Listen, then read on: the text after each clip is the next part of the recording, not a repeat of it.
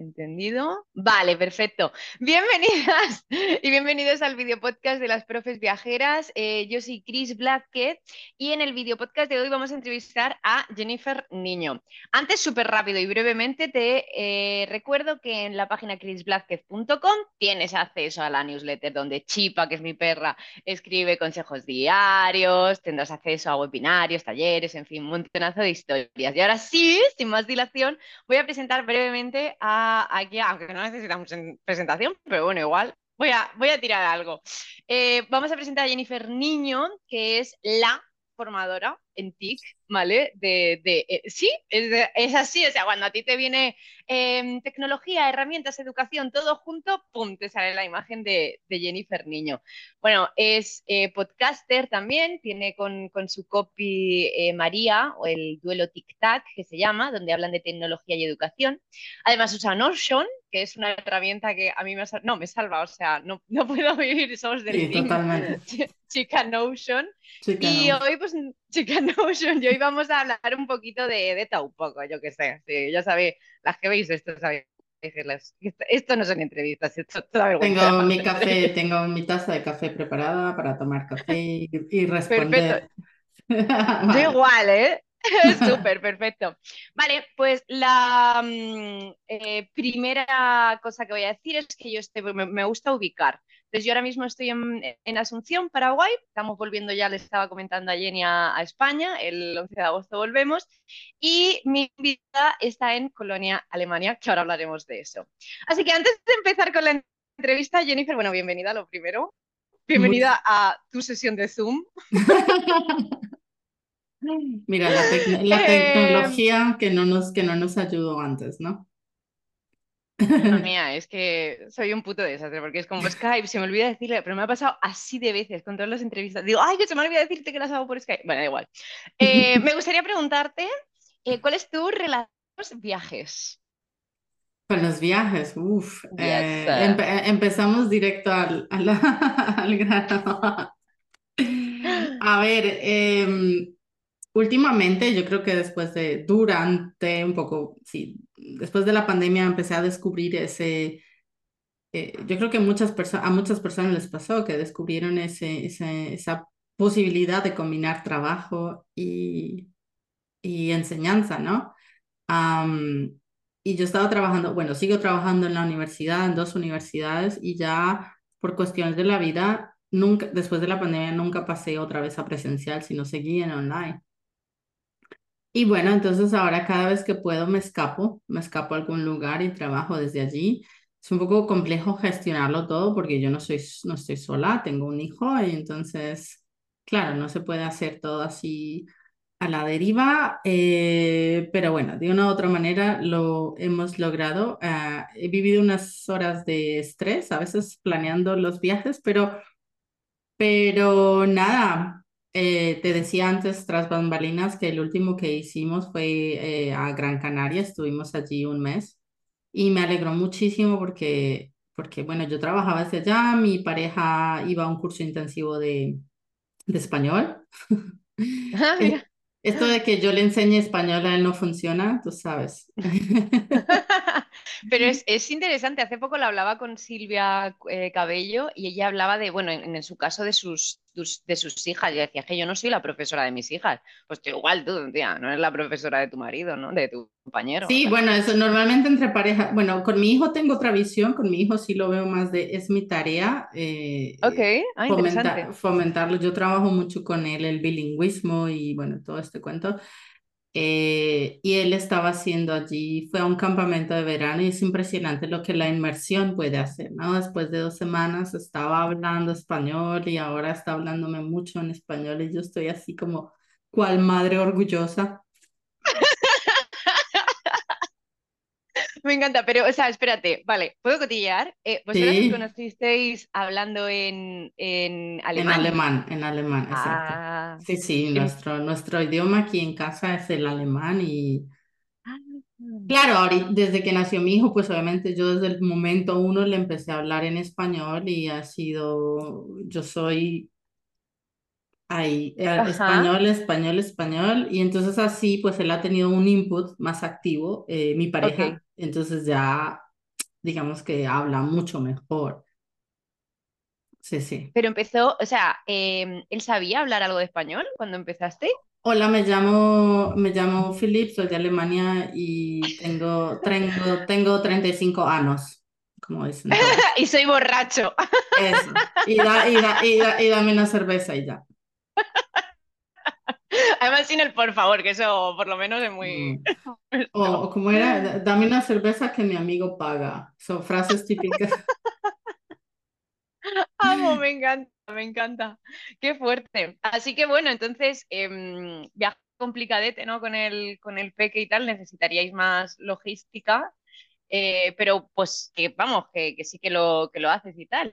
Sí, sí, lo hemos hecho. Bueno, así que no todo constantemente así, pero bueno, ahora, este año lo he hecho dos veces, ahora en Gran Canaria un mes, luego en marzo me invitaron a hacer un curso en una universidad de Phoenix, Arizona, y también me, lo, llevé, me lo llevé a él, entonces... Eh, y allí tengo familia, entonces fue un poco como, necesito, eh, como decir en España, canguros, babysitter, niñeros, sí. bueno, pues, em, pero sola, sola, sola con él, no, o sea, es imposible, porque no. Claro. Es, Que tiene que ser complicadísimo. Em, oye, y, y yo quería preguntarte, Alemania, ¿qué onda? O sea, porque, bueno, pues, explica si quieres un poquito por qué llegaste ahí, pero tengo una curiosidad porque yo solo he estado en dos ciudades de Alemania y mi visión en tres días no es de Alemania entera, pero sí tengo mucha curiosidad de cómo, o sea, cómo lo has vivido tú y cómo, cómo, vives a las alemanas y a los alemanes. Bueno, mm, yo llegué cuando tenía 19 años, así que te podrás imaginar que en, ese, en esa época de la vida uno viene como expectante y deseoso de aprender, de experimentar. Es era más arriesgada, ¿no? O sea, eh, llegué sin hablar alemán, cero, cero, cero. Sí, sí.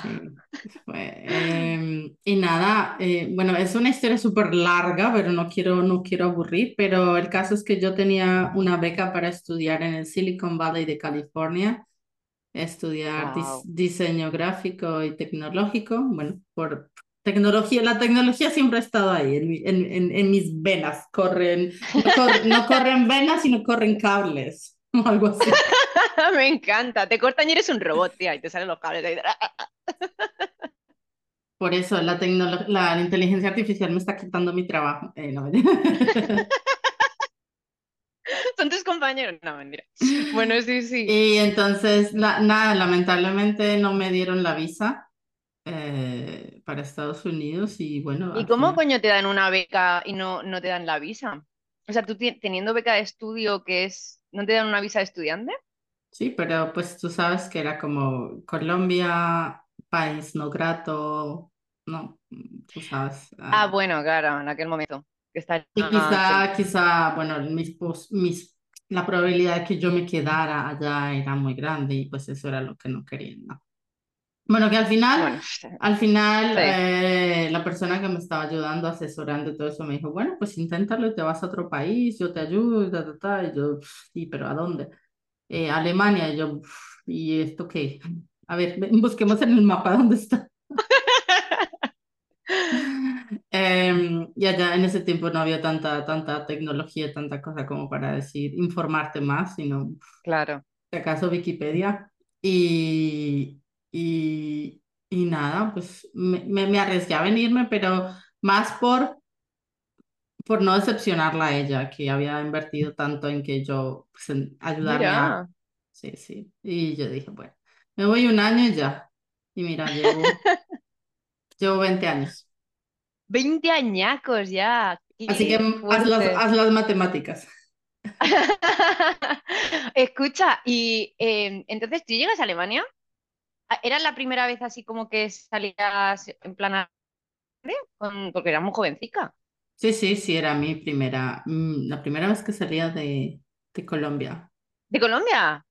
Hostia, entonces, vale, choques culturales, necesito saber cosas de esas que dices tú, ¿qué? Que son muchas. Bueno, digamos que en mis primeros dos años lloré mucho, la verdad. Sí, claro. Bueno, primero yo, en también me la pasé llorando. Hmm, esto, esto de que quieres reventar el mundo y decirles hasta que, de que se van a morir, pero no lo puedes decir en tu lengua porque igual nadie te va a entender, entonces.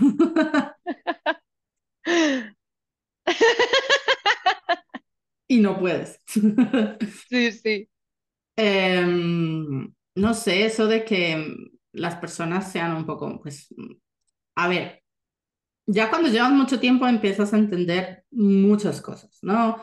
Claro, las primeras impresiones siempre son las que más calan, las que más dejan su secuela ahí. Y eso, si solamente vives aquí seis meses, pues no, eh, probablemente no vas a entender a profundidad.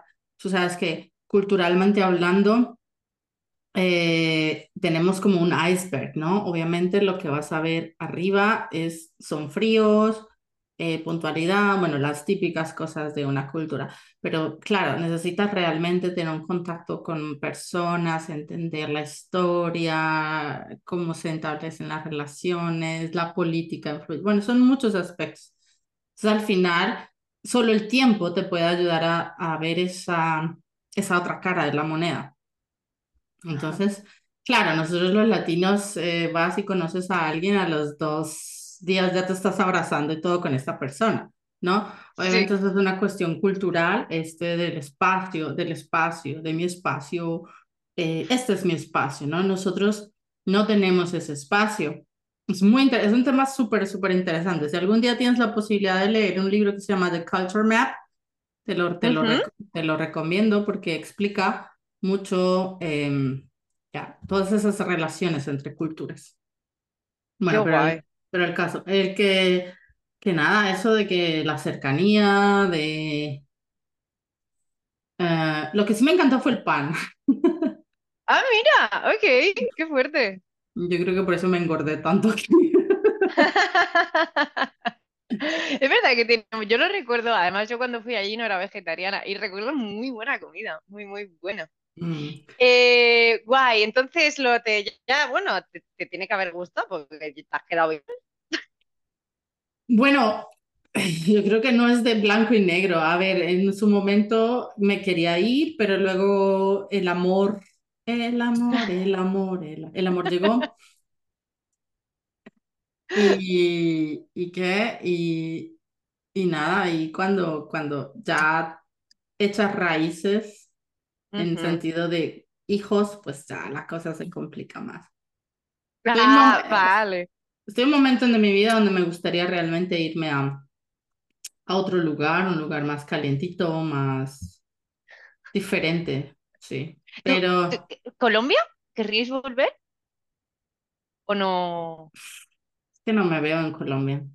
Ah, mira, ok. Es que, es, que es, es muy complejo porque mi vida de adulta la viví aquí, ¿sabes? Claro. Yo, tenía 19 años y lamentablemente mm, vengo de un, una familia muy compleja y no sé. Ya. claro que no. ¿Te sientes como alemana en plan, o sea, tú no, toda experiencia? ok. No, todos, me dicen eso, que ahora la alemana, porque claro, eh, yo, yo es que con esto de la identidad cultural es un tema que me apasiona también mucho y he leído mucho sobre el tema y es como eh, he ido a través de conceptos del duelo migratorio, por ejemplo. No sé, no sé si, si conoces este concepto. Es un duelo, es un duelo realmente que tú llevas después de dejar tu tierra. Y es unas personas, eh, por ejemplo, hay personas que se engordan muchísimo, hay personas que mm, se enferman muchísimo, etcétera, etcétera. Eh, y hay personas que tienen depresiones sin causa alguna. Bueno, todo esto está relacionado un poco con el duelo migratorio. Y, y llegas a un momento en el que eh, te has integrado tanto que ya no sientes la diferencia o te has adaptado, que son dos conceptos diferentes. O sea, en ese sentido, yo de cierta manera me he integrado, pero no puedo decir que yo soy alemana. O sea, me faltaría muchísimo para, para sentirlo. Eh, y, sigo teniendo esas mm, discusiones internas eh, donde, donde esto nunca lo voy a poder asimilar, esto no, no es lo mío, ¿no? Pero por otro lado, en Colombia ya no me ven como colombiana. ¡Ah, qué fuerte! Entonces, eh, si, si, si te pones a, yo me ponía a investigar porque me preguntan a veces, ¿de dónde eres? ¿Cuál es tu hogar? ¿De dónde te...? Pero yo no podía dar esa respuesta concreta de, eh, nací, crecí en Colombia y es una gran parte de mí. He vivido 20 años en Alemania, pero no soy alemana.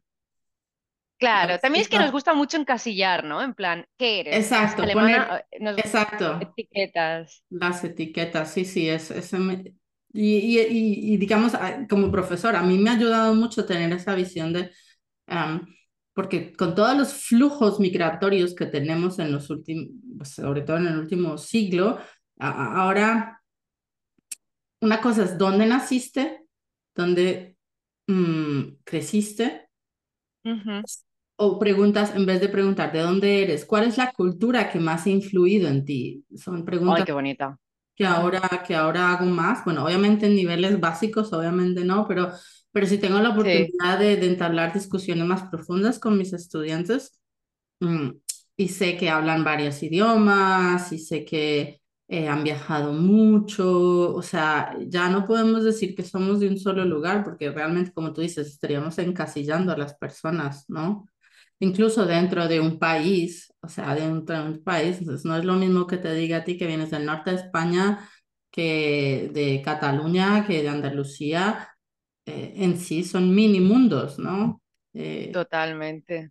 Totalmente. Además es súper guay lo que cuentas. Yo me di cuenta, por ejemplo, cuando viví en Francia, yo hasta que no viví en Francia no me di cuenta de que yo encasillaba mucho a la gente porque, y más, yo que soy de Murcia, yo no soy solo de Murcia, o sea, mi madre es de Murcia, mi padre es de Murcia, el padre de mi padre es de Murcia, el padre, somos todos de Murcia, o sea, es multiculturalidad. Y así a veces también te digo que piensa mi familia de estos de... Pero bueno, eh, y aún así habiendo vivido mi abuela en Francia, ya sabes tú que en, aquella época, pues por lo que se estaba viviendo en España, el franquismo, digámoslo, eh, em, también se emigraba, etcétera. Bueno, la cuestión es que cuando yo llegué a Francia, me acuerdo que em, hablaba con chavales, pues a lo mejor que eran Marruecos, no eran de Marruecos, eran a lo mejor o de padres marroquíes, argelinos, lo que sea. Y yo les preguntaba, entonces tú qué eres o tú qué te sientes? y me decía, muy parecido a lo que tú me has dicho. Yo estoy aquí en Francia y me tienen como argelino, pero yo me voy a Argelia y, no, y me tienen como el francés. Mm. Entonces, ¿sabes? Y tenían mucha... Mm, eh, y con ellos también entendí un poquito el concepto de, pues, algunas, sin ánimo de, de hacer apología al terrorismo, por favor, pero que sí que entendí esa, eh, cómo a veces pueden llegar incluso a suceder muy de, injustificadas, pero por cuestiones de, no cuajar con, ¿no? con la identidad, que es un tema también que es, es, mm. muy complejo. Muy, recuerdo, Mucho, recuerdo mucho un reel que se hizo muy viral aquí en Alemania y que varios lo replicaron, era como... una chica de aspecto um, asia, sudasiático, no sé, tipo Filipinas, Indonesia, por ahí. Em, y le preguntas, ¿de dónde eres? O sea, una voz en off le pregunta, ¿de dónde eres? Y ella en, un alemán perfecto le dice, em, soy alemana. Y la voz en off, pero dime de verdad, ¿de dónde eres? Soy alemana. Pero dime, de verdad, pero es que eres, ¿de dónde eres? Y entonces ella cansada de que, ¿no? Tener que repetir eso, porque ella se ve como alemana. Entonces cambia la voz empieza a hablar mal alemán y empieza a decir, te ofrezco un masaje, no sé qué cosas, algo así como estereotipo de las Filipinas, no sé, que, que solo ofrecen masajes y que no pueden hacer más. Mm, y se hizo muy viral por eso, porque es eh, tu aspecto puede decirte muchas cosas. Pero realmente... es absurdo. Es, absurdo. Y además viajando por América Latina te das cuenta, eh, ya te digo, yo en Murcia no lo he notado tanto, pero cuando viajas por América Latina te das cuenta de que está todo mezcladísimo. Pero mm. bueno, Alemania no sé, imagino que también, habiendo tanto flujo migratorio, tiene que ser ahí una amalgama de colores. totalmente. Además, aquí tenemos, eh, pues, eh, después de la Segunda Guerra Mundial, para la reconstrucción del país, eh, vinieron muchos, en primer lugar, turcos y en segundo lugar, italianos. Hostia, ok. Entonces, por ejemplo, ahora, ahora yo tengo mi, mi, ejemplo, siempre lo menciono cuando es esto de em, una, una de mis mejores amigas nació aquí, pero su madre es de Corea del Sur, su padre era alemán, entonces su aspecto es pues un poco asiático. Luego ella se casó eh, con un chico de Camerún y han tenido tres hijas. Entonces te podrás imaginar el aspecto físico son, ah, para mí son hermosísimas. Es una amalgama de, una, de alemán, eh, Corea, Camerún y es impresionante. Impresionante. Qué fuerte. Al final es eso. Sí, lo, lo bonito, ahí me acuerdo, y ya con, con esto voy a cambiar de, de, pero me acuerdo que hay una frase muy bonita de, con los perros que dicen, ¿cuál es la mejor raza? Dicen, pues la mezcla de las mejores. Y al final es, es un poquito eso. Mi perra, eh, que está aquí ladrándole a, la otra, es, eh, le llaman en Paraguay, tú le preguntas, a ver si te la puedo enseñar. Tengo aquí a una y aquí a la otra. Y como son las dos hembras, pues están ahí en plan. y, y tú le, yo les preguntaba, porque mi perra es paraguaya, y les decía, ¿de qué raza es? Y me decían, Delmer. Delmer, ¿qué, plaza, qué raza es esa? Y me dicen, del mercado. Buenísimo. Vale, eh, vamos a cambiar porque si no yo empezamos a hablar de esto solo. Bien. Eh, el otro día estaba hablando con, con, Borja, ya sabes que ha sacado el, lo de el Agilibus, que su, su metodología súper chula. Le dije, ah, por cierto, voy a, voy a entrevistar a Jennifer. Digo, ¿quieres que, qué pregunta le podría hacer? Y me dijo, pregúntale qué cree ella que es el léxico. ¡Qué malo! malo es. ¿Pero te contó el contexto? Me contó un poquito, pero me gustaría que lo contases tú. A ver, a ver, contexto. Contexto, no sé Contexto. Estábamos, estábamos en, el, en el encuentro de ProfeDL, cuatro días súper intensos, yo estaba en el equipo organizador, o sea, fueron días maratónicos. Bueno, por las noches íbamos a comer y a veces en el, creo que fue el tercer día, había un plan también para hacer con él y yo dije, no puedo más, yo necesito ir a la residencia a ducharme, estoy muerta o si no, por la noche no salgo a comer. Y como se come tan tarde en España, que es como... Mm". Bueno, el caso es que dije, bueno, eso me da tiempo para ir a ducharme y, estaba súper cansada. Entonces de ahí luego salí y, dije, no, no, no, mm, caminando no llego. Entonces lo primero que me pasó, un poco para llegar a ese punto del léxico, lo primero que me pasó es que estaba tan cansada que yo no estaba articulando bien, al parecer. Y estaba hablando ahí medio, medio rara. Entonces me subí a un taxi y, el señor, mm, pues le di la dirección y, y, yo no sé qué fue lo que dije, que él entendió que era mi primera vez en Madrid. Entonces, tal cual, el señor, muy amable, empieza a darme el tour mientras, ¿no? Aquí está la plaza de España, aquí no sé qué. Y yo, cuando me di cuenta, era como, ah, a ver, yo pensé como, ya es la séptima vez que vengo a Madrid, conozco estas ideas de la A a la Z, pero él muy amablemente, y ya me dio pena como corregirlo, entonces dejé que me, hiciera, que me hiciera altura y a su manera, pero también fue por mi falta de articulación. O sea, de... de, de eh, bueno, entonces llegué, entonces llegué allí y al restaurante ya todos estaban ahí y me senté al lado de, de Miguel y de Borja. Y bueno, en esto de, ven, hacemos conversación profunda, a las 11 de la noche.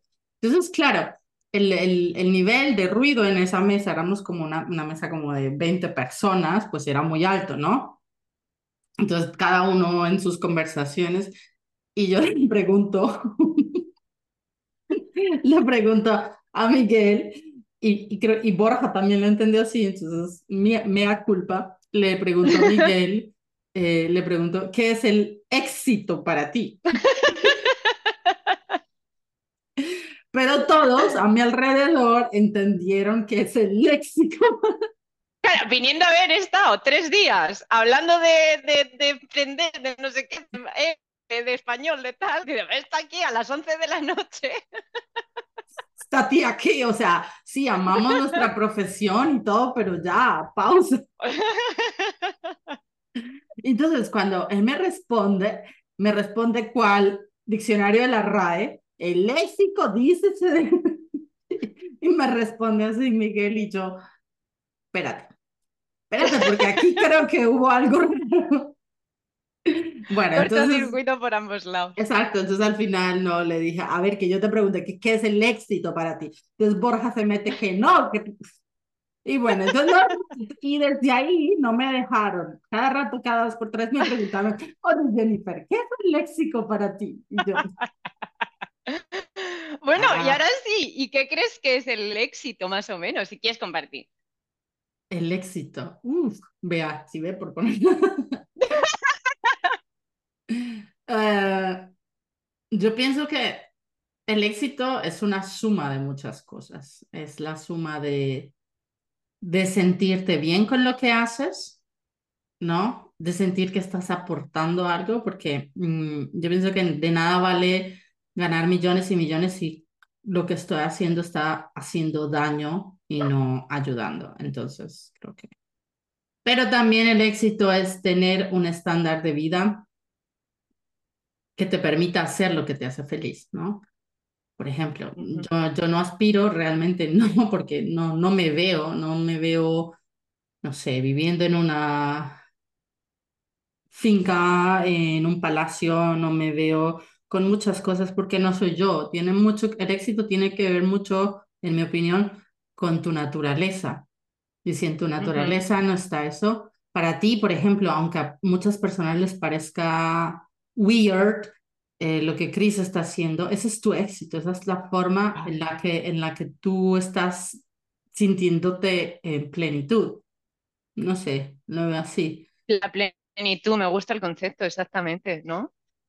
Exacto, y que sientas que estás dando, pero que también estás recibiendo con lo que estás haciendo.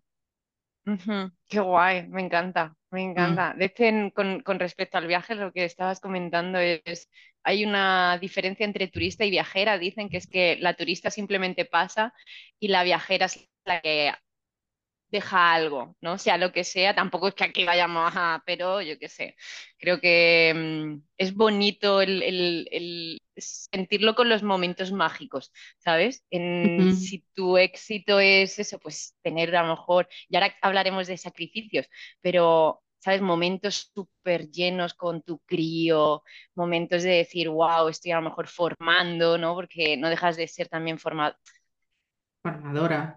Que, no es solo, que no es solo a nivel profesional, ¿no? También a nivel personal, pero em, en fin, eh, me gusta, me gusta la. Estaba buscando, estaba buscando eh, una cita que, que, vi hace poco.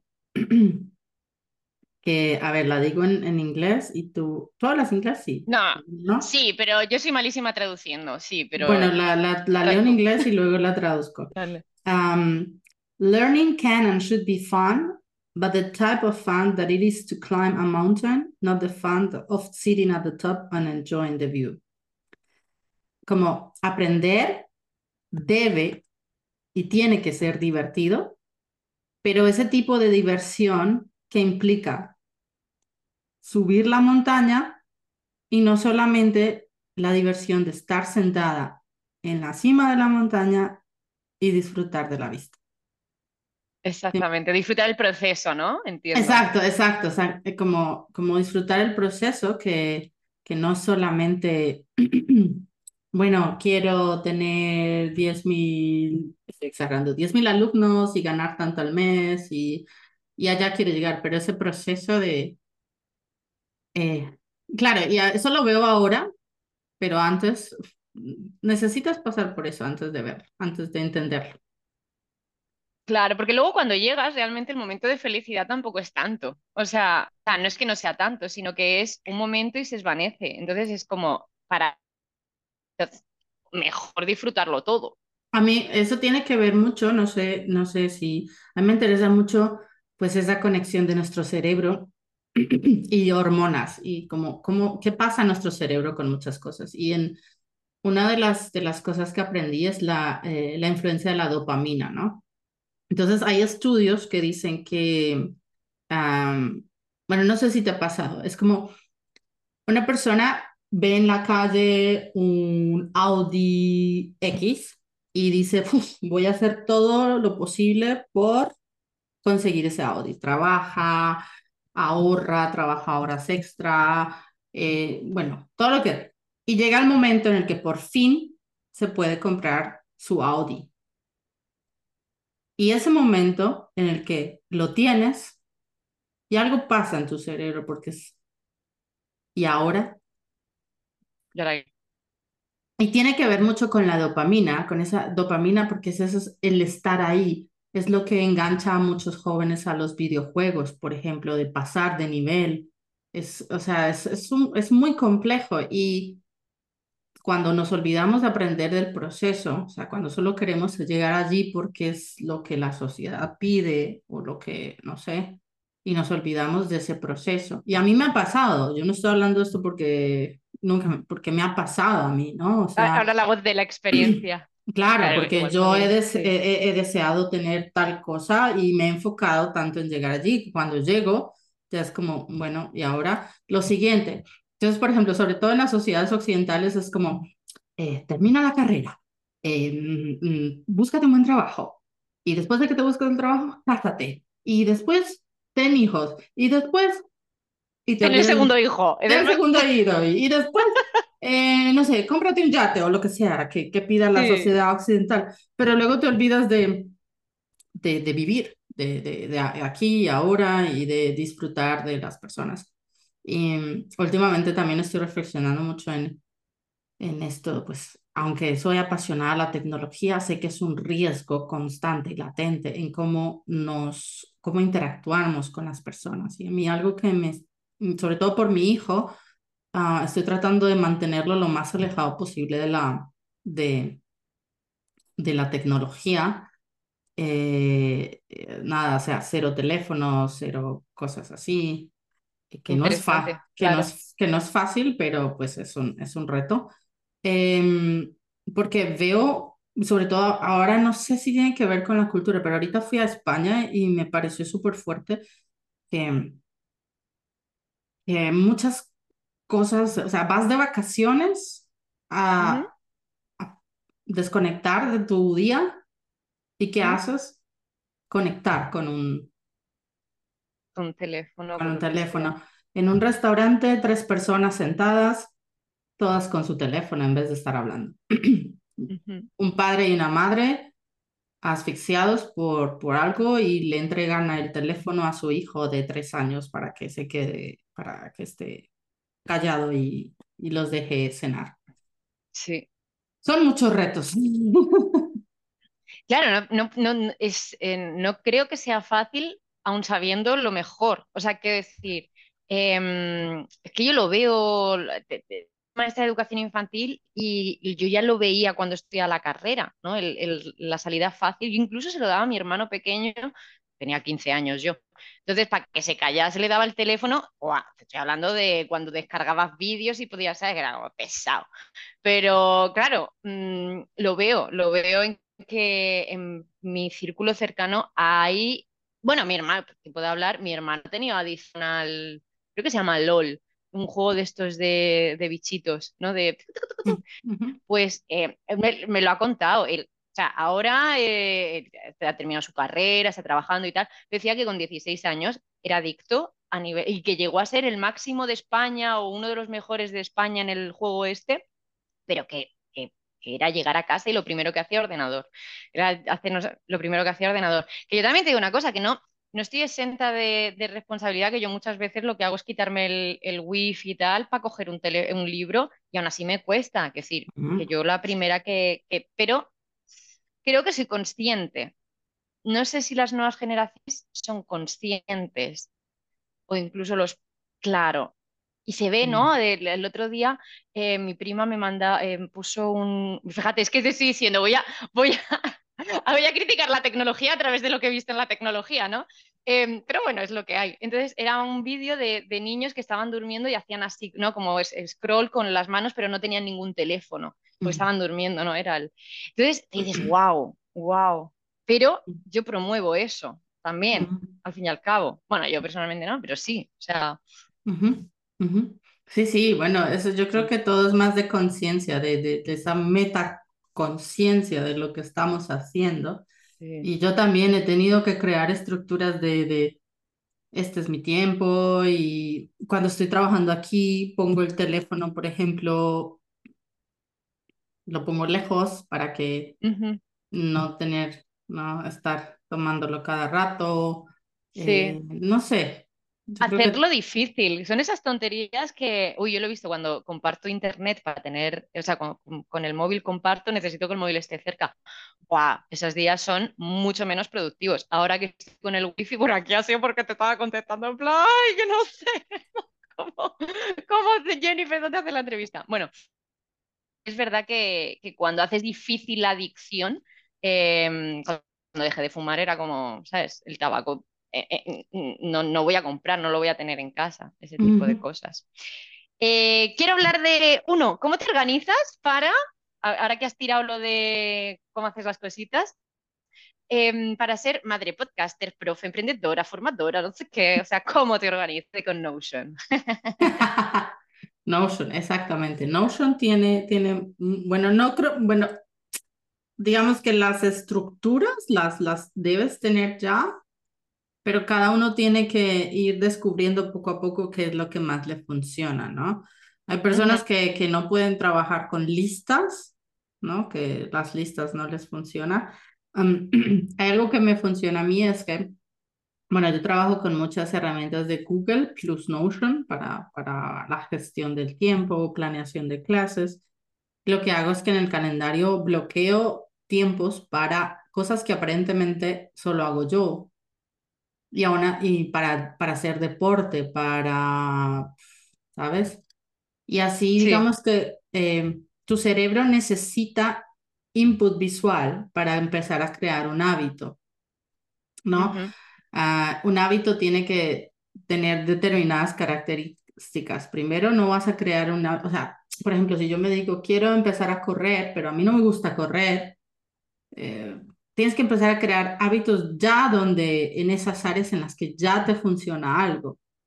Tienes que empezar con pasos pequeños, ¿no? Y, y bueno, es eso. Eh, a, a mí se me ocurren, por ejemplo, para creación de materiales, para todo esto, se me ocurren muchísimas ideas y a veces yo quisiera estar, como se me ocurre una idea y quisiera sentarme ya a, a darle, darle forma pero a veces no puedo porque, no sé, estoy con mi hijo o en la calle o lo que sea. Entonces, he creado en Notion pues una plantilla o un espacio en el que voy anotando mis, mis ideas, puedo ponerle etiquetas y así es fácil. Y luego ya cuando sí tengo el tiempo, pues empiezo a, a estructurar y decir, bueno, esta idea no, nada. todo proceso... Todo eso pasa mucho. Claro, todo proceso creativo. En este momento, si no estoy mal, en mi en mi lista de ideas tengo como 100 ideas o 100 cosas, más de 100 cosas que me gustaría llevar a cabo, pero sé y estoy consciente de que quizá una cuarta parte de eso algún día verá eh, la luz del día, pero aún así es como descargas, descargas el cerebro. Mm, yo es que he leído mucho, he visto muchos videos y, le, y he escuchado muchos podcasts sobre gestión del tiempo. Eh, otra cosa es que no sé si te pasa que cuando estás trabajando en una cosa, se, se te, te, acuerdas de 10.000 más, ¿no? Entonces es como, ¡ay! Esto. Y, y, eso te provoca ansiedad, ¿no? Entonces, um, tengo, tengo siempre eh, POSIT aquí, al lado. Siempre los tengo ahí. Entonces, claro, estoy trabajando en algo y ¡tá! si me acuerdo algo, y entonces lo escribo. Ya, y descargo la mente. Entonces, eso ya me deja fluir con pues más tranquilidad. Y luego esto que he escrito ya pues lo pongo en el lugar adecuado para, para tenerlo más visible. Eh, Exactamente. Es una sobrecarga mental, si no es que lo tienes aquí, la tienes aquí, la tienes aquí, y, no, y para no olvidarte de esa idea tan buena, al final no dejas de prestar atención y es como, cojo, lo escribo y ya lo procesaré más adelante. Pero también es, es cuestión de entrenar, porque a, a veces al principio no, o hay días en los que no me funciona tanto. Es como que es una idea tan persistente que a pesar de que la escribo, no me deja, no me suelta, no, no sé qué. Entonces, eh, ahí tienes que entrenarte mucho, ¿no? Tiene, tiene que ser, tiene, tiene, que ver mucho con el dominio propio, ¿no? Con esa, eh, decir, no, decirte a ti misma, no, este no es el momento, hay un momento para ello, concéntrate, no. Es que la mente es, es, es, a mí me apasiona, pero sé que es muy compleja, ¿no? No sabemos nada, realmente.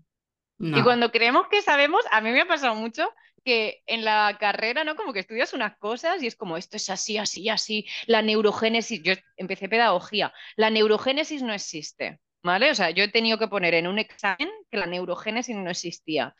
Y, y después dejé, para que veas, estoy hablando de 2011, cuando yo empecé, yo empecé pedagogía, hice tipo medio año, me di cuenta de que no era lo mío y luego empecé otra vez y estudié educación infantil. Cuando empecé a estudiar educación infantil en el segundo o tercer año de carrera, ya estábamos diciendo que la neurogénesis existía, ¿no? Y era como, hostia, entonces, ¿qué cosas estaré yo aprendiendo ahora que son como, son, es así, que luego en X años nos daremos cuenta de que no, ¿sabes? De que, de que los, los estudios, o sea, el cerebro es súper complejo y te crees que es de una manera y luego es de otra. Y te montas un sistema, unas creencias de educación en base a lo que tú crees cómo funciona el cerebro Mm. Pues otra, otra manera. A mí me pasa, me pasó mucho con los famosos estilos de aprendizaje.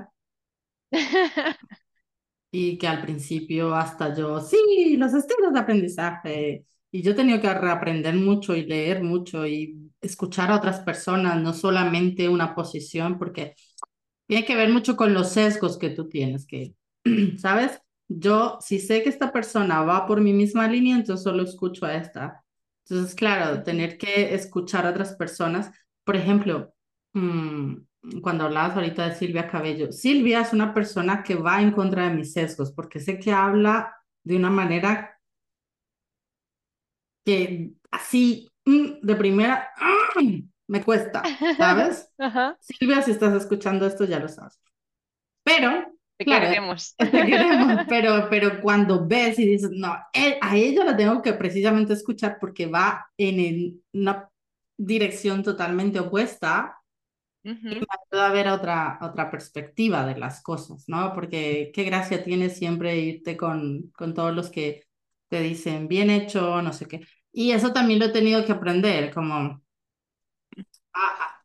yo agradezco que, que aprecien mi trabajo y que lo motiven, pero cuando viene alguien y me dice, pero, obviamente en un contexto respetuoso, sí, sí, sí, sí. todo eso, yo ahí es que abro mi oído porque sé que esta persona em, está hablando desde, ven, quiero que veas otra perspectiva de lo que tú me has demostrado, que tu verdad no es absoluta.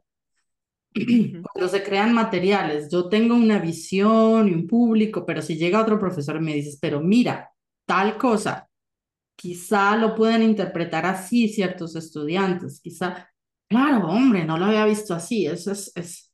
y yo creo que tener la, la madurez para aceptar eso, que no siempre vas a llegar a todos.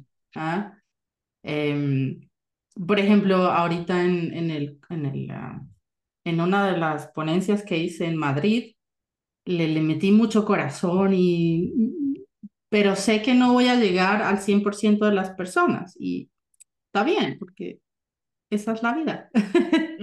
Exactamente, ¿no? Y al final suma, yo me noto que también me suman más las experiencias que son diferentes a las mías, o sea, me encanta encontrarme hace poco en Argentina, me encontré con una chica que, digo, madre mía, esta tipa hippie, antisistema, ¿sabes? Solo le faltaba ya ser vegana, era como, hija, o sea, parece que estamos predestinadas.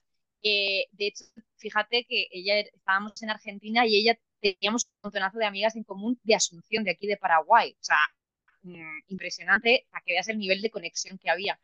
Eh, pero es verdad que sus conversaciones me han aportado mucho, pero las que más me aportan son las conversaciones de gente racista, te voy a decir por qué, ojo, y cuidado, que no es que, ay, me encanta que la gente, no, no, no, no, yo, no, no, mm.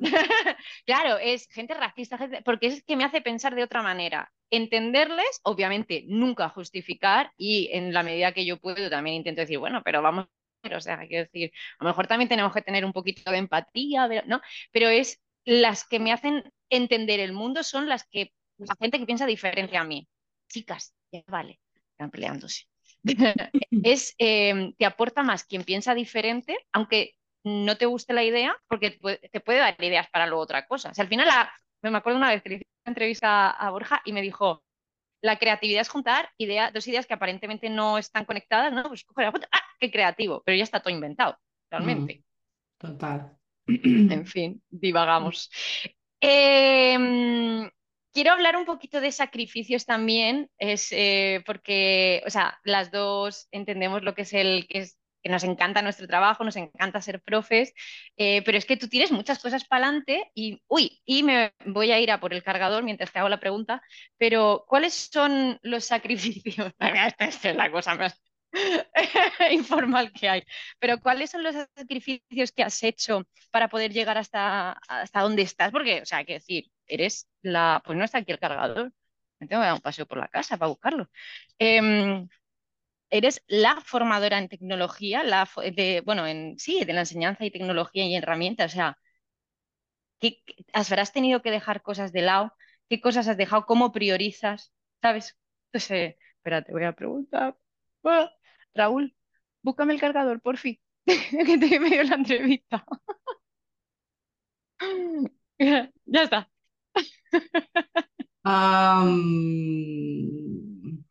Uf, eh, sacrificios. A ver. O no, o a lo mejor no, no, pero es que primero hay que tener una cosa clara, yo creo que, y es, lo que para ti es un sacrificio, para mí no lo es, ¿no? Vale, bueno, me encanta. Entonces, y esas, yo creo que una de las, las preguntas que más me hacen, como, ¿cómo logras llegar a todo? Pero yo, les devuelvo muchas veces, pero ¿qué es todo? ¿Qué es para ti todo? ¿Vale? Entonces, eh, estamos en el...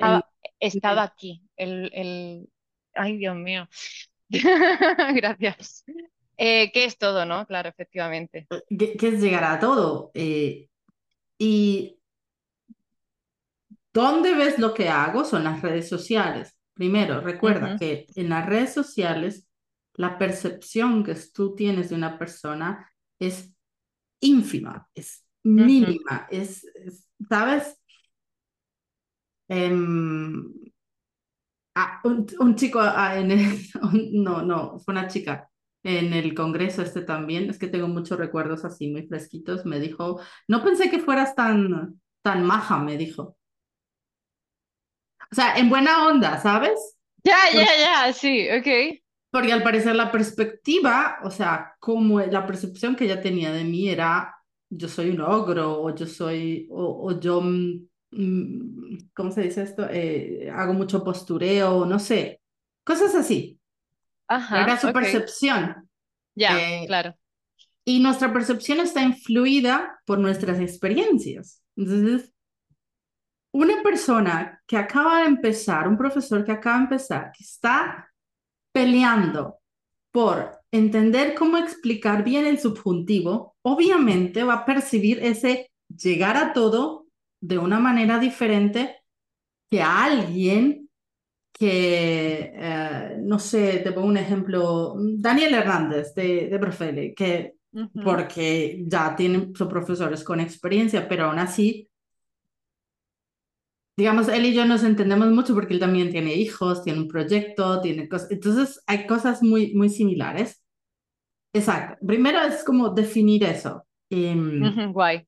Dentro, dentro de mis posibilidades, esos sacrificios han sido, pues obviamente a nivel personal, eh, no sé, eh, si la, la semana tiene cinco noches, pues dos de esas noches, cuando sé que tengo que sacar algo, dos, tres noches, pues trabajar hasta la una, dos de la mañana, hasta que lo saque. Em, que a veces, aunque no parezca, y eh, en algunas cosas soy procrastino mucho y es como dos, tres días antes de entregar algo, es como... Entramos en pánico. Entramos en pánico y Notion, prioridad, high, high, high, prioridad alta, alta, alta. Literal. Exacto, pues es como primero lo tienes aquí en esta columna, low, medio, Em, extreme. Yo, de, yo incluso a High le puse una que es un cohete que pone Extreme, ¿sabes? Ya como, ya me he pasado el High. Sí, exacto. Si no pasas, no puedes pasar de, no puedes pasar de, de hoy, no sé. Em, he sacrificado algo, pues tiempo, sobre todo tiempo, obviamente, el tiempo que, que, pero claro, cada uno tiene que saber hasta qué punto lo, lo puede hacer. Antes, en mis inicios, Mm, cuando yo no me veía como tal, como emprendedora, como formadora, sacrifiqué mucho tiempo solamente por compartir. Y sigo creyendo en que compartir está bien. Pero hay que, la moneda tiene no solamente dos caras, tiene muchas. Entonces ahora es como, eh, sacrificaba mucho tiempo para dar cosas gratis. Entonces, Tú antes, tú antes me preguntabas, me preguntabas eh, si iba a ofrecer tal cosa gratis y yo no, de pago, porque, y en ese momento pensé como, recordé una de las cosas que me dije, sobre todo durante la pandemia, porque fue como, 2020 fue como el año en el que más sacrifiqué cosas, un año muy difícil, pues no solo para mí, obviamente, para muchísima gente. Em, a nivel profesional fue muy bueno para mí porque a través de eso de pasar al mundo digital, pues muchos profes necesitaban formación. Entonces, la lista de correos semanales, Jennifer esto, Jennifer, Jennifer, Jennifer, era larga y mi, a veces me costaba decir que no, ¿no? Eh, es una cosa que aprendemos, que yo tampoco he terminado de, de aprender. Exacto, eh, exacto, y he tenido que así a las, a las malas decir que no. Eh, y esto de que te, te, por amor al arte, ¿sabes? Haces muchas cosas y, lo sigo haciendo. Hay muchas cosas que sigo haciendo em, sin, sin cobrar nada, eh, pero se acabó eso de, de, de, no estar valorando lo que hago. Entonces, en ese sentido, sacrifiqué mucho mi don no sé si es Ivonne, mis, mis, capacidades eh, por el miedo a decir no. Fíjate. Entonces, eh, recuerdo eh, y espero que, pues, claro, todo fue online y a través de email, pero espero que si algún día nos vemos con esta persona personalmente, pues el feeling ya se haya, haya pasado. Pero una persona que también está muy activa en el mundo de las formaciones, Algún día estaba organizando un congreso y me envió un correo y me dijo tal, estamos organizando tanto y estábamos pensando en ti, va a ser tal día, ta, ta, ta. Todo lo, toda la información me la envió, excepto cuánto iban a pagar. ¿Cuánto te iba a pagar? Claro. Claro. Entonces, eh, eh, yo estaba muy liada esos días y a los dos días le respondí, vale, suena muy bien, chévere, me gustaría, eh, puedes decirme eh, cuáles son los honorarios. Entonces, muy enojada, me respondió, pues se notaba en el email, tú lo notas, eh, que, que, que, se daba por entendido que me iban a pagar. Ajá. Entonces era como, ah, y que ya había pasado la fecha, entonces que ya no. Yo, bueno, pues muy amablemente, gracias por la invitación, adiós. Pero eso, en, el, en este mundo hay muchas personas, sí, mucho de haz cosas gratis y, y yo te doy un nombre. Pero, ¿sabes? Yo no vivo de nombres, no vivo de, yo vivo, me pago mis facturas. Exactamente. ¿Te imaginas que le dices a tu, a, tu, no sé si tendrás casero o casera? No, es que, escucha, yo soy Jennifer Niño. Por favor. Eso, eso debe bastar, eso es suficiente. No, si tengo que pagar el jardín de mi hijo. Oye, pero no sabes quién soy yo. A ver. Em, sí, eso. Y digamos que en, muchas ocasiones, eh, por no haber aprendido a decir no, eh, Entonces tenía presión de tiempo y tuve que sacrificar, por ejemplo, pasar un sábado con mi hijo o simplemente si se me da por tirarme al sofá y ver una película, hacerlo, o, no sé, cosas para mí, o tener más tiempo para hacer deporte, eh, cosas así. Claro, pero, pero sí, todo, todo, todo no es color de rosa. Tener el tiempo para no sé, compartir en las redes sociales, no me pasa solo a mí, a muchos colegas con los que hablamos, es que a veces te tomas el tiempo de, esta idea me funcionó y quiero compartirla y tomarte el tiempo de estructurar un post, de editarlo, de tal cosa. Y luego que, que no sé, que no, no, no tanto la cuestión de los likes o eso, sino que no haya interacción no haya preguntas. Y al final es lo importante en una red social, de que, vale, compartiste esto, pues te funciona a ti, pero y te hago una pregunta y que haya realmente interacción verdadera, como si estuvieras, ¿no? Frente a frente. Sí, yo en el salón de profesores de la escuela, tú vas y cuentas, ah, mira, me funcionó tal cosa ahorita con estos estudiantes, pues ¿qué haces tú? Pero ¿y qué hiciste? ¿Cómo lo hiciste? Te funcionó con Pepito, con Juanito. Claro. Eso, tú en el mundo real no haces. Bien. No, no, el dedo para arriba, dedo para dedo para arriba, dedo para abajo. No, tú interactúas y eso es lo que falta en las redes sociales mucho. Em, por eso yo me siento, no sé si me estoy saliendo mucho del tema, pero no me siento. No, me encanta, me encanta. Muy cómoda mm, con esto de de, la, de los influencers en la educación. Me cuesta, me cuesta mucho ese, ese concepto porque... Y, muchos conceptos de las redes sociales a mí me cuestan. El, concepto de seguidores me cuesta. El concepto de influencer me cuesta. ¿Te cuesta en el sentido de que... No, no, los, no van conmigo, no van con mis valores, no van con eh, porque me lo han dicho muchas veces, Jennifer Niño la influencer, la edu influencer. Y es que no me veo así. A ver, es que yo no quiero eh, influir en cómo tú eres. Yo quiero que tú tengas, ¿no? Que seas tú. Eh, porque el hecho de que a mí me funciona algo aquí no quiere decir que me, que no puedo ser eso, ¿no? No quiero serlo, no es una responsabilidad muy grande y no quiero tenerla. Wow, se ha hecho reflexión esta. no, no, siendo, siendo, vamos, yo te veo así, a lo mejor me equivoco, pero yo te veo como la formadora, igual que cuando entrevistaba a Rafa, yo le dije, es que eres el formador de gramática cognitiva, tú eres, para mí o por lo menos, y yo creo que para muchas, la en el mejor de los sentidos, la formadora en, en herramientas tecnológicas para la enseñanza. No, eh, claro.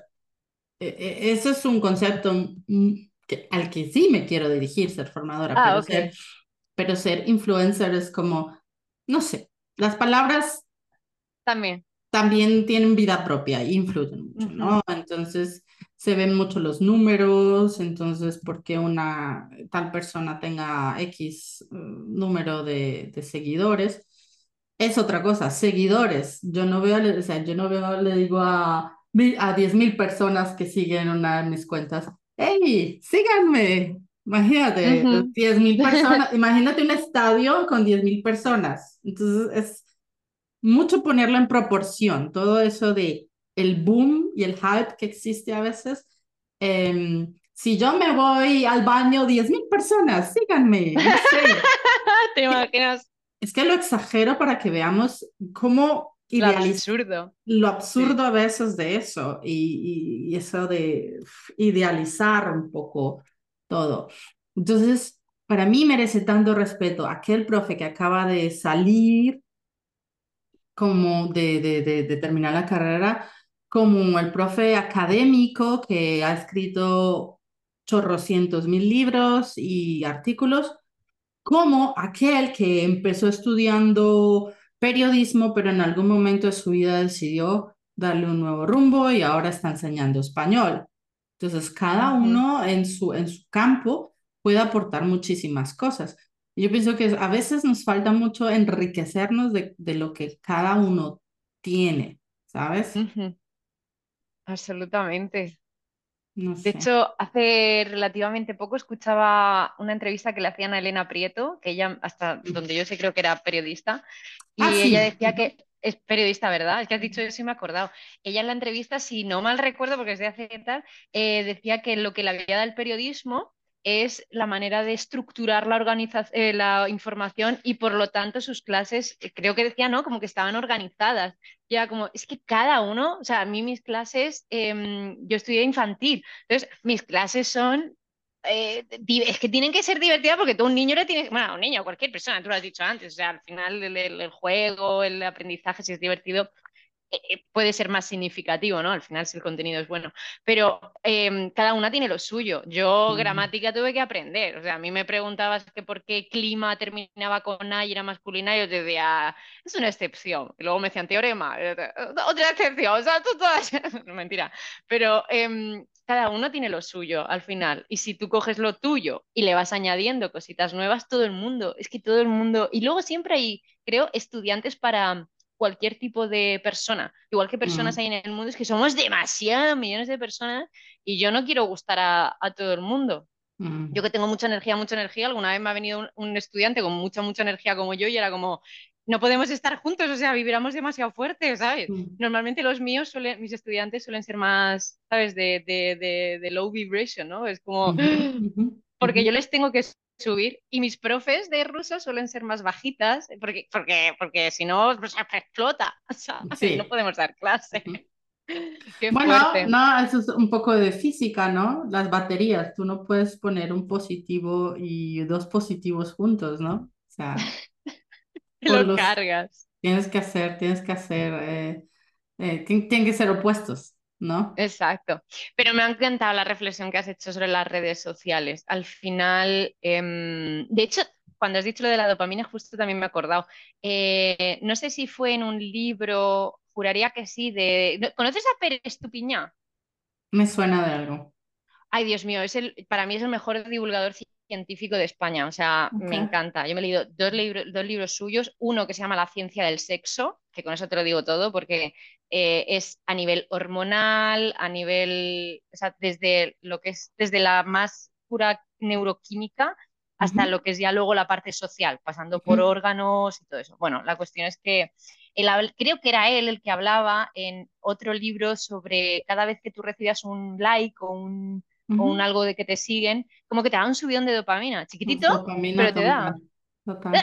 Eh, entonces, claro, eh, al final eh, era como, mm, quiero más, quiero más, quiero más. Mm, y mm. como tú dices, los seguidores no. Sí, sí, o sea, y, comer tampoco. Y un, exceso de dopamina es lo que es lo que es también dañino, ¿no? La que causan muchísimas drogas, como por ejemplo el no sé si es el éxtasis que te pone súper feliz. Creo que es el éxtasis. Bueno. Puede eh, ser, puede ser. Eso, que exceso de dopamina, pues también necesitas, el, el, el, cerebro necesita tener un, un, equilibrio entre todas esas hormonas, ¿no? Incluso el cortisol, que se dice que es la, la hormona negativa, mala, tú la necesitas realmente, tú la necesitas y y, por ejemplo, porque, no sé, nuestros niveles de cortisol ah, por la noche son, espérate, más bajos. Más bajitos. Sí, exacto, más bajos y por la mañana más altos, porque tú necesitas estar por la mañana atento, ¿no? Eh, bueno, ¿qué hay que hacer? O sea, sin cortisol alto por las mañanas aquí en mi casa no funcionaría nada porque mi pareja y mi hijo harían lo que se les da la gana. Entonces necesito, bueno, muévanse aquí rápido, vistas, necesitamos llegar al trabajo, este tipo de cosas. Em, y, y, todo en equilibrio, que es bueno, el, el exceso siempre va a ser va a ser malo. Absolutamente. Te veo poniendo eh, high de prioridad high y tú el cortisol ¡pam! que un poco, en realidad sí, un poco. Vale, no quiero, quiero ir terminando, pero no quiero terminar sin preguntarte eh, si tienes miedo a que el chat GPT te quite el trabajo. no. No tengo miedo, no, no, ningún, ningún profesor. A ver, si lo, esto es un, en sí, otro podcast eh, en sí, em, yo pienso que estamos en una fase de hype, ¿no? De, uff, es nuevo y lo subimos, pero luego tenemos que bajarlo allá del trono porque eh, no conocemos, no conocemos que es, que, o sea, en menos de siete meses, ocho meses, la evolución ha sido apoteósica, o sea, brutal, tú no llegas a todo, ni yo llego a todo, por más que tenga ya estructuras y algunos conocimientos y hayas hecho algunas formaciones, no puedes llegar a todo, ¿no? No puedes llegar a todo. Em, pero hay algo básico, en, en, en, mi opinión, y que nunca, nunca podrá eh, reemplazar a, a, un ser humano, y es la empatía. La empatía. Tú me puedes enseñar, bueno, ChatGPT me puede enseñar un idioma, si quiere, me puede corregir un texto, pero nunca me va a brindar la empatía, la conexión, la motivación que necesito. Nunca me va a poder dar dopamina, ¿no? Eh, así que, que no lo veo, no lo veo. Eh, yo siempre necesitaré un ser, nosotros somos seres sociales, sea, estamos creados para ser sociales, ¿sí? Y si, a ver, a, sabemos lo que pasa con un niño que en sus primeros años no tiene contacto, que ha habido casos, ¿no? De, de niños que, no sé, la, la niña hasta que, se que creció con... Jenny, la niña salvaje, creo que se La niña salvaje, o mm, casos así un poco eh, em, difíciles de personas que han mantenido a sus propios hijos encerrados y luego los liberan y y ya no tienen la misma capacidad de socialización, el lenguaje no se desarrolla, o sea, eh, es un mundo muy complejo y el hecho de que ahora una herramienta venga y haga determinadas cosas por mí, el pensamiento crítico no lo va a tener, la empatía no la va a tener, la motivación no la va a tener, el, em, el conectar con un estudiante que ha tenido un mal día y llega a clase por no cancelarla o porque en la universidad no puede faltar, pero que no tiene ni puñetera gana de asistir, no lo va a entender ninguna inteligencia artificial, solo lo, solo lo va a entender un ser humano con empatía, ¿no? La escucha activa. ¿Qué es la escucha activa? Son cosas que, que no, por más que se programe, que se haga, que se diga, no, lo, no se va a llegar, porque no es el ser humano, es una característica del ser humano ya es la, eh, yo creo que es la, característica principal ¿no? del, ser humano. Sin embargo, eh, en tu masterclass que vas a hacer el 23 de agosto, ¿tú vas a mm, enseñar cómo usar la, herramienta del chat GPT o más o menos qué, tienes pensado? Bueno, pues es básicamente un poco eh, un, extracto pequeño de un curso que, que realicé con los chicos de Spanish Classes Live que ya es un curso ya de más de 20 horas, pero en la, en la masterclass simplemente pues la idea es mostrar eh, algunas herramientas y cómo las combino, cómo se pueden combinar para crear y agilizar el proceso de creación de materiales y sobre todo de personalización, ¿no? Eh, a clase he llegado con, con mm, se llaman paisajes de aprendizaje, es decir, que el estudiante va recorriendo una historia y tiene que resolver determinadas tareas, y todo, pero que el personaje principal es él, el estudiante, ¿no? Entonces, eh, saber crear los, los prompts adecuados para crear una historia, porque obviamente eso implica tiempo, y tiempo no es que, no es que haya.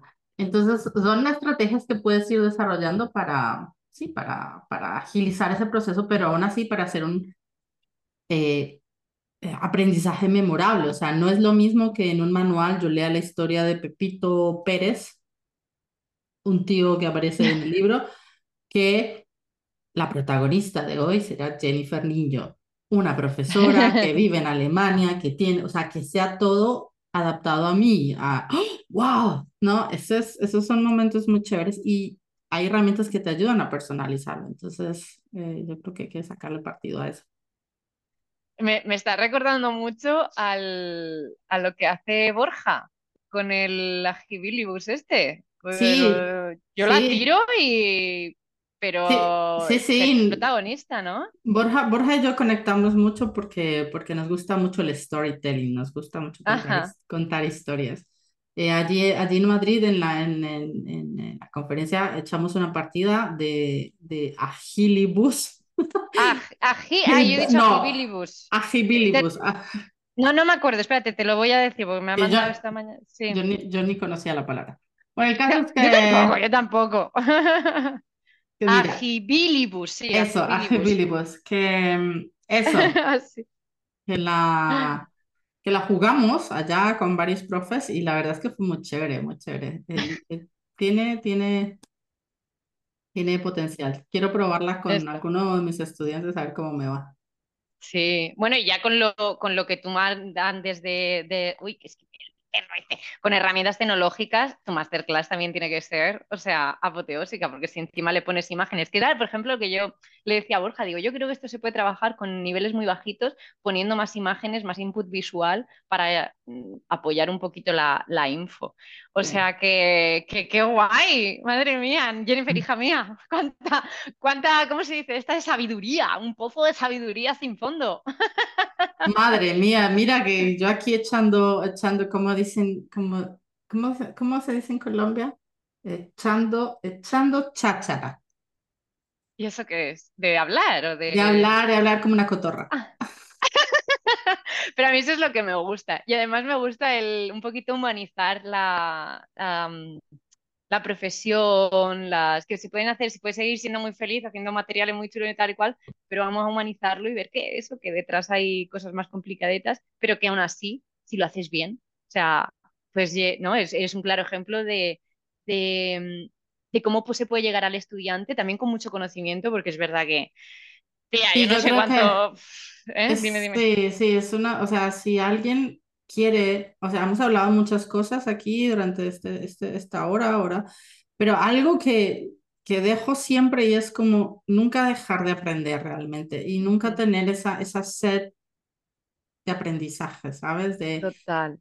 Mm, no podemos abarcarlo todo, pero, pero tampoco quedarnos pasivos, porque el aprendizaje pues implica procesos, estar en constante proceso y y no seremos capaces de enseñar bien si no aprendemos.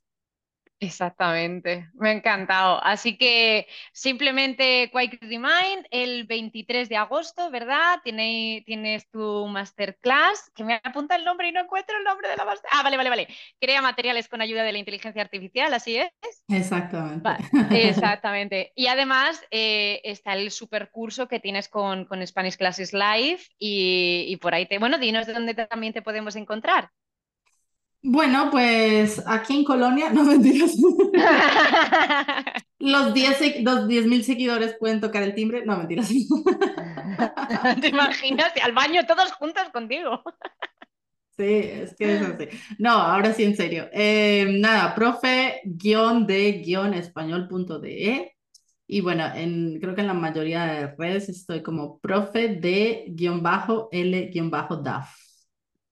bajo DAF. Ah, ¿qué es eso de DAF? Porque soy profesora de alemán también. ¿Y se llama DAF? ¿El L? El L es ah. DAF. Es, ah, Deutsch, Deutsch, als Fremdsprache, como alemán como, lengua extranjera.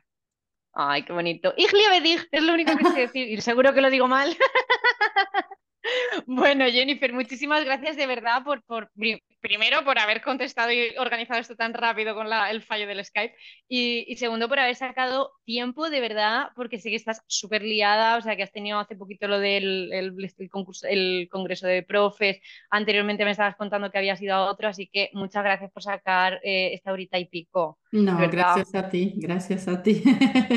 Perfecto. Bueno, pues muchísimas gracias a todas y ya está, no sé cómo qué más decir para cerrar la entrevista. Adiós. Adiós, adiós. ya está. ¿Cómo se para?